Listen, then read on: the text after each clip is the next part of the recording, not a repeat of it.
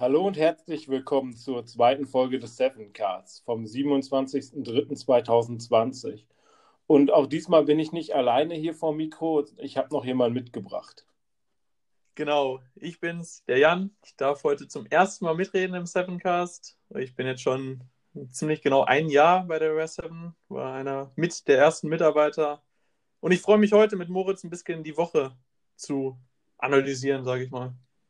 Genau, wir starten auch direkt, würde ich sagen, mit dem Rückblick auf die Woche, auf die Themen, die uns so beschäftigt haben, worüber wir geschrieben haben bei uns im Blog und werden einfach mal einen Blick zurückwerfen, was ist so alles passiert. Und beginnen tun wir damit, wie man eigentlich jede Internetrecherche beginnt mit Google oder eher gesagt mit Google direkt. Genau, am Montag haben wir dazu einen Blogartikel veröffentlicht äh, mit der Überschrift, dass Google 6,5 Millionen US-Dollar an Hacker auszahlt. Und da geht es ziemlich genau um Bug-Bounty-Programme. Und an solchen Bug-Bounty-Programmen nehmen auch unter anderem die Pentester, also Moritz, ich und noch ein paar andere Mitarbeiter der OS7 teil. Moritz, was ist denn genau ein Bug-Bounty-Programm?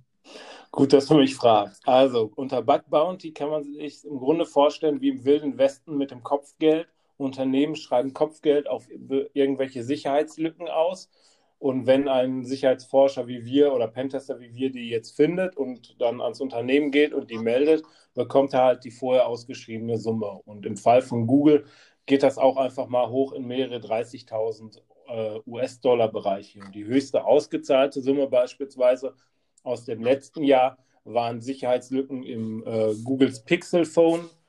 Und ich glaube, das waren über 200.000 äh, Dollar, die da ausgezahlt worden sind. Das man ist schon eine sehr interessante Sache.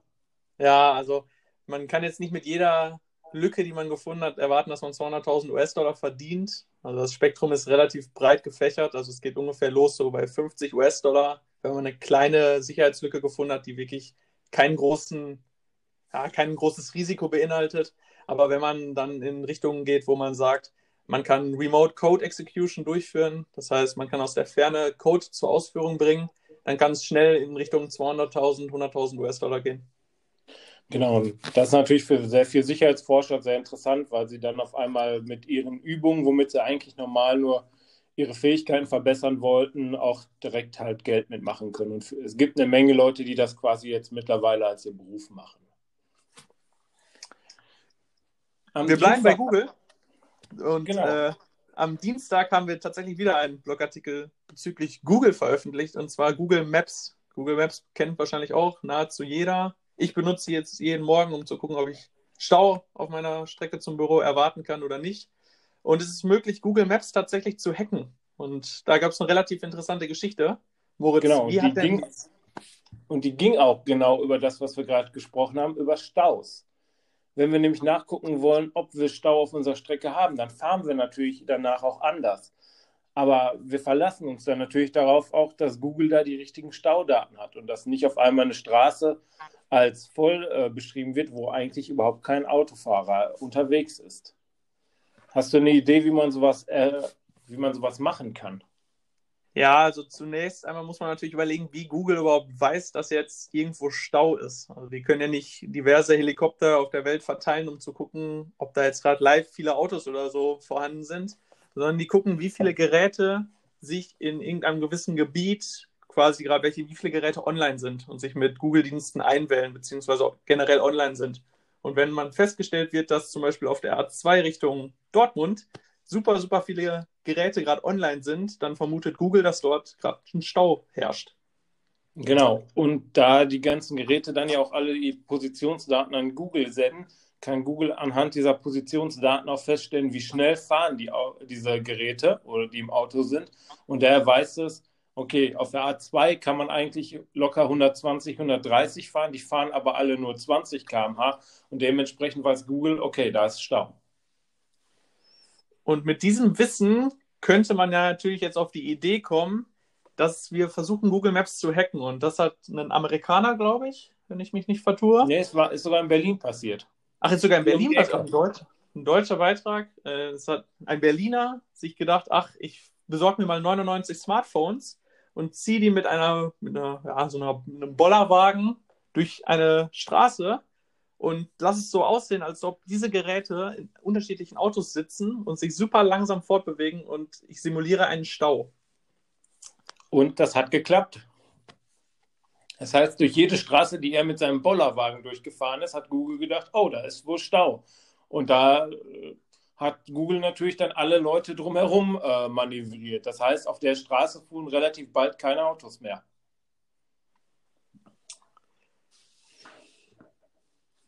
Ein um, weiteres ja, Thema, mit dem wir uns ein bisschen beschäftigt haben, ist, äh, also wir haben uns am Mittwoch haben wir einen Artikel zu Homeoffice veröffentlicht. Der ist auf jeden Fall lesenswert, aber da gehen wir jetzt nicht näher drauf ein. Wir können auf jeden Fall die Sonderfolge des Sevencasts hierzu verlinken oder empfehlen. Dort haben Chris und Matteo 30 Minuten lang nur über das Thema Homeoffice zu Corona-Zeiten geredet und deswegen lassen wir das, die Wörter Corona und Homeoffice ab jetzt möglichst weg. Genau. Worüber haben wir uns die Woche noch beschäftigt? Es ging noch, wir haben noch einen Blogartikel veröffentlicht zum Thema alltägliche Schwachstellen im Unternehmen. Da haben wir halt einfach mal unsere Erfahrungen aus den ganzen Pentests, die wir mittlerweile gesammelt haben, ein bisschen zusammengesammelt und geguckt, was sind denn die Sachen, die wir eigentlich bei jedem Unternehmen sehen? Was sind so die Fehler, wo man aber auch leicht sich verbessern kann? Und das haben wir im Grunde da dann nochmal zusammengeschrieben. So beispielsweise im Unternehmensnetz ist es ganz, ganz häufig so, dass man von überall aus direkt Zugriff aufs Internet hat, was man aus Sicherheitssicht nicht möchte aber im Grunde fast immer der Fall ist oder dass die Verschlüsselung innerhalb des äh, im internen Netz bei weitem nicht so gut gesichert ist wie die im Internet und nach außen hin. Und das sind halt einfach so Sachen, die sind uns aufgefallen und die haben wir gedacht, die schreiben wir einfach mal nieder, damit Leute, die es lesen, dann wissen, was kann man dagegen machen, wie verhalte ich mich dabei. Ein gutes Beispiel für den ersten Punkt, den du genannt hattest, dass man von überall aus direkt Internet bekommt, ist dass wir bei Pentests, die wir vor Ort durchführen, also ein Pentest passiert nicht nur remote, sondern tatsächlich kommt es auch relativ häufig vor, dass wir als Team in das Büro vor Ort fahren und uns in der eigenen Infrastruktur umgucken, dass wenn man in ein Büro reinkommt, direkt irgendwelche Internetsteckdosen sieht. Das heißt, jeder, der in dieses Gebäude eindringt, kann sein Laptop mitnehmen, ein LAN-Kabel, schließt sich ans Internet an und hat direkt Zugriff auf die komplette Infrastruktur. Das ist ein relativ klassischer Fehler, den wir relativ häufig auch tatsächlich vor Ort finden. Genau, ein weiteres ganz, ganz großes äh, Problem, aber auch ein Riesenfehler bei der Sicherheit sind schlecht gewählte Passwörter. Und auch damit haben wir uns die Woche beschäftigt. Und da haben wir uns halt überlegt, wie kann man sich so ein Passwort, wie kann man ein Passwort sicherer machen und sich aber auch das dazu bringen, dass man sich besser merken kann. Hast du da einen Vorschlag, Jan? Ja, also Passwörter sind immer ein sehr, sehr großes Thema bei Live-Hacken, Schulungen und Shows.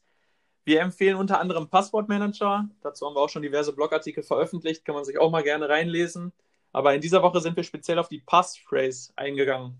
Da geht es darum, sich ein wirklich gutes Passwort zu kreieren und das wir uns natürlich auch logischerweise irgendwie merken müssen.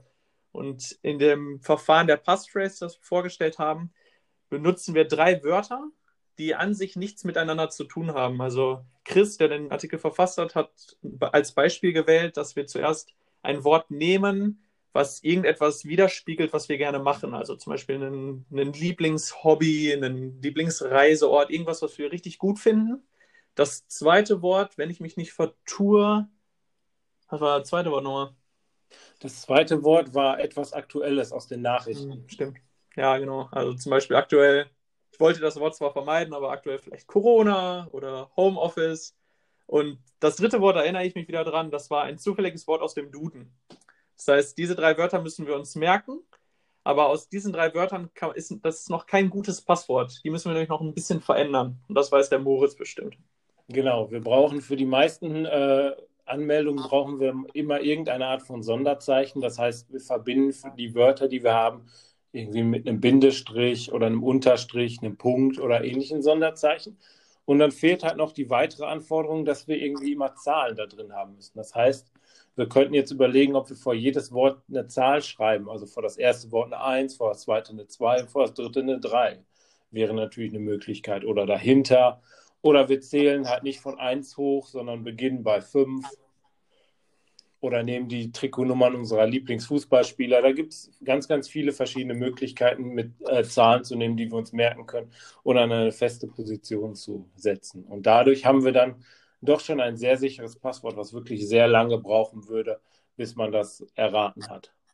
Ja, genau. Also ein gutes Passwort ist, sollte ja immer relativ lang sein, damit es nicht durch einen einfachen Brute Force Angriff geknackt wird. Das haben wir auf jeden Fall erreicht. Es steht in keinem Wörterbuch oder hat komplett einen persönlichen Bezug zu uns, dadurch, dass wir den Zufallsfaktor mit drin haben in dem dritten Wort. Und umfassend ist das ein wirklich gut gewähltes Passwort, was man definitiv einsetzen sollte im Internet. Genau, was man vielleicht dabei noch sagen sollte, was man nicht machen sollte, man sollte halt keine Songtexte unbedingt oder Bücher nehmen, wo jeder direkt weiß, okay, der Lieblingssong von Jan ist von den Spice Girls, dann wissen wir halt, okay, welche, welche Song, Songs können wir denn bitte nehmen und dann sind wir relativ schnell schon an seinem Passwort dran. So, ich gucke auf die Uhr. Wir haben es wieder mal nicht geschafft, unsere fünf Blogartikel in sieben Minuten vorzustellen, aber in der zweiten Folge sei uns das auch noch verziehen. Wir genau. starten jetzt direkt durch mit einer neuen Kategorie und diese Kategorie trägt den Namen Lücker, Lücken, Löcher, Schlünde. Und in dieser Kategorie stellen wir immer, wenn wir die Kategorie quasi benutzen, eine relativ bekannte Schwachstelle, die durch die Medien gegangen ist, vor und versuchen die so ein bisschen zu erklären und darauf einzugehen, wie man sich dagegen schützen kann. Heute geht es um eine Sicherheitslücke in allen Windows-Systemen, die quasi diese Woche bekannt geworden ist. Und dabei geht es darum, dass äh, Windows in den Versionen von Windows 7 an bis Windows 10 und in den Server-Versionen von 2008 bis 2019 den Adobe Font Manager integriert hat. Und der ist dafür da, dass dann halt Schriftarten richtig angezeigt werden. Und da gibt es eine Sicherheitslücke, ähm, wenn man eine bestimmte Art von Schriftarten benutzt, nämlich die Multi-Master Font äh, von Adobe Type 1 PostScript. Wenn man die benutzt, kann, man, kann ein Angreifer die so manipulieren, dass Code auf dem System ausgeführt wird. Und dadurch könnte man äh, Rechner aus der Ferne fernsteuern. Und dieser Angriff wird dadurch verbreitet, dass man beispielsweise PDFs oder E-Mails erzeugt, die genau diese Schriftart benutzen. Und wenn man die dann halt anzeigt, und sei es auch nur in der Vorschau bei Windows, äh, dann wird, wird dieser Code schon ausgeführt und der Rechner ist quasi übernommen.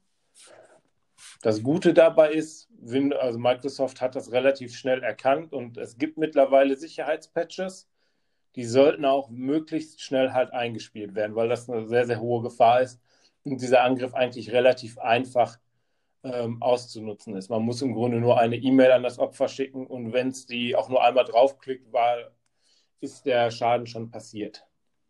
Kommen wir zu dem Thema, wie wir uns dagegen schützen können. Denn das ist ja schon wirklich ein, ja, ich sag mal, gemeiner Angriff, denn alleine die Vorschau von einem Dokument reicht aus, dass Code auf unserem Computer ausgeführt wird. Es geht wieder darum, dass wir uns überlegen müssen, ob es Sinn macht, von diesem also Kommunikationspartner eine E-Mail zu bekommen mit einem Anhang. Also kann, wir können, glaube ich, in den Show Notes gerne den 3-Sekunden-Check vom BSI verlinken, also für, den, für das Bundesamt der, für die Sicherheit in der Informationstechnik. Dort geht es darum, dass wir drei Sekunden lang jede E-Mail oder jede Nachricht kontrollieren, ob die potenziell Phishing ist oder ob die potenziell gefährlich ist. Und in dem ersten Schritt überprüfen wir den Absender, also von wem wir die Nachricht bekommen haben. Kennen wir den? Macht es Sinn, dass der uns eine Nachricht geschickt hat? Oder sitzt der uns vielleicht gegenüber und das macht überhaupt keinen Sinn? Der zweite Punkt ist, dass wir den Betreff checken. Also macht es überhaupt Sinn, dass wir auf PayPal benachrichtigt werden, dass irgendwie komische Aktivitäten festgestellt wurden, obwohl wir gar kein PayPal haben? Solche Sachen. Und der dritte und meiner Meinung nach mit der wichtigste Punkt ist, wir sollten uns im Klaren sein, ob es sinnvoll ist, dass ein Anhang in der Nachricht enthalten ist. Wenn wir ein PDF-Dokument von einem Kommunikationsteilnehmer bekommen, was wirklich keinen Sinn macht, sollten wir auch auf eine Vorschau verzichten und dieses Dokument definitiv nicht angucken. Denn ansonsten kann man zum Beispiel die vorhin vorgestellte Sicherheitslücke ja, direkt auf seinem Computer quasi, kann man sich infizieren. Genau. Es gibt noch eine technische Möglichkeit, das zu, äh, diese Angriffe zu verhindern. Man kann halt auf technischer Seite auch die Vorschaufunktion schon mal deaktivieren. Dafür verlinken wir auch im, äh, in den Show Notes nochmal einen genauen Artikel, wo drin steht, wie man das bei den unterschiedlichen Windows-Versionen macht. Da gibt es halt von Microsoft jetzt passend zu dieser Sicherheitslücke eine Erklärung, wie man diese, äh, wie man sich dagegen schützen kann. Die verlinken wir halt auch nochmal. Die nächste Kategorie, ich glaube, die führen wir jetzt heute auch neu ein, heißt betreutes genau. Surfen. Was passiert denn in der Kategorie, Moritz? Im betreutes Surfen wollen wir uns eigentlich äh, Betrugsmaschen angucken, die momentan aktuell irgendwo ausgenutzt werden und gucken uns an, was man da, was passiert da, wenn man auf diese Betrugsmasche reinfällt und woran könnte man sowas beispielsweise erkennen. Heute gehen wir auf eine, auf eine Betrugsmasche ein, die auch so wieder ein bisschen in den aktuellen Zeiten für Aufsehen erregt, denn es geht um gefälschte Jobangebote. Viele Leute sitzen aktuell zu Hause, haben vielleicht Kurzarbeit und haben vielleicht viel Zeit und suchen nach einem Job, den sie gut von zu Hause machen können, zum Beispiel einem Übersetzerjob oder irgendwelche Umfragen ausfüllen. Und dort findet man relativ viele Jobangebote. Dort lauert aber eine gewisse Gefahr hinter. Stichwort Money Mule, Moritz. Genau, also es, bei Money Muling geht es darum, dass man dazu gebracht wird oder einen Job angeboten bekommt, bei dem man Finanztransaktionen von zu Hause ausführen sollte. Das heißt, man bekommt Geld überwiesen und kann sich einen bestimmten Prozentsatz davon als quasi Gehalt behalten und den Rest überweist man entweder weiter oder kauft davon Bitcoin, die man dann an eine andere Adresse weitersendet. Das klingt ja im ersten Moment vielleicht gar nicht so nach einem Problem und vielleicht auch nach einem verführerischen Job, weil alles, was ich machen muss, ist ein bisschen im Online-Banking rumklicken. Das klingt ja erstmal ganz gut und dafür kriege ich Geld. Aber da ist natürlich ein großes Problem hinter. Denn Hacker haben ganz, ganz häufig das Problem, dass sie tatsächlich nicht an das Geld kommen, was sie versuchen zu erpressen. Also es werden täglich super viele Sicherheitslücken gefunden und Unternehmen werden angegriffen nur die Hacker stehen immer wieder vor dem gleichen Problem, und zwar, dass sie nicht an das Geld kommen. Denn wenn wir uns jetzt mal als, aus der Sicht des Kriminellen einen Erpressungsvorgang vorstellen, wir haben ein Unternehmen geknackt, konnten alle Daten verschlüsseln und versuchen jetzt ein Lösegeld zu erpressen. Wie kommen wir an dieses Lösegeld? Denn wenn ich sage, bitte überweist das Lösegeld auf die und die IBAN, die auf meinen eigenen Namen läuft, ist die Polizei wahrscheinlich schneller bei mir als das Geld. Und vor dieses Problem sind die Kriminellen täglich gestellt. Und mit solchen Money-Muling-Geschichten schaffen sie es tatsächlich, an das Geld zu kommen. Denn das Geld geht nun über ein anderes Konto, wo ihr Name in diesem Fall drauf läuft. Und von diesem Konto aus wird Geldwäsche betrieben. Das heißt, das Geld wird zum Beispiel ins Ausland gesendet oder auf unterschiedliche Konten, inner Konten innerhalb in Deutschland. Und so schaffen es die Hacker, über, ihren, über ihr Konto als Zwischenschritt an das Lösegeld zu kommen. Genau, und das ist halt die Gefahr bei diesem Money Muling, dass man sich dann direkt an organisierter Kriminalität und Geldwäsche beteiligt. Und deswegen sollte man bei solchen Stellenangeboten, die eigentlich ein bisschen zu gut klingen, äh, relativ vorsichtig sein. Wir werden in den Shownotes auch mal äh, eins dieser Stellenangebote als Bild verlinken. Da geht es nämlich um den Job bei der DD Holiday Service GmbH als Übersetzer im Homeoffice. Und da suchen sie halt Verstärkung für ihr Büro in Villach. Und das, wenn man sich das so durchliest, dann klingt das auch im ersten Moment gar nicht mal so verkehrt. Aber es steht halt auch nirgendwo drin, dass man, ähm, dass man irgendwelche Finanztransaktionen machen muss. Das Einzige, was ein bisschen hoch ist für Übersetzerjob, ist vielleicht das Monatsgehalt, was da so drin steht, von 3.400 Euro. Aber im ersten Schritt klingt das eigentlich für einen Einstieg ganz in Ordnung. Das Problem ist halt, dass wenn man dann den Job dort angenommen hat, man dazu gezwungen wird, ähm, Finanztransaktionen durchzuführen und damit an, sich an Geldwäsche zu beteiligen.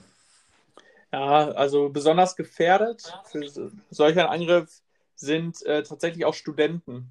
Denn Studenten sind dafür, ich sag mal blöd gesagt, bekannt, dass sie tendenziell wenig Geld haben.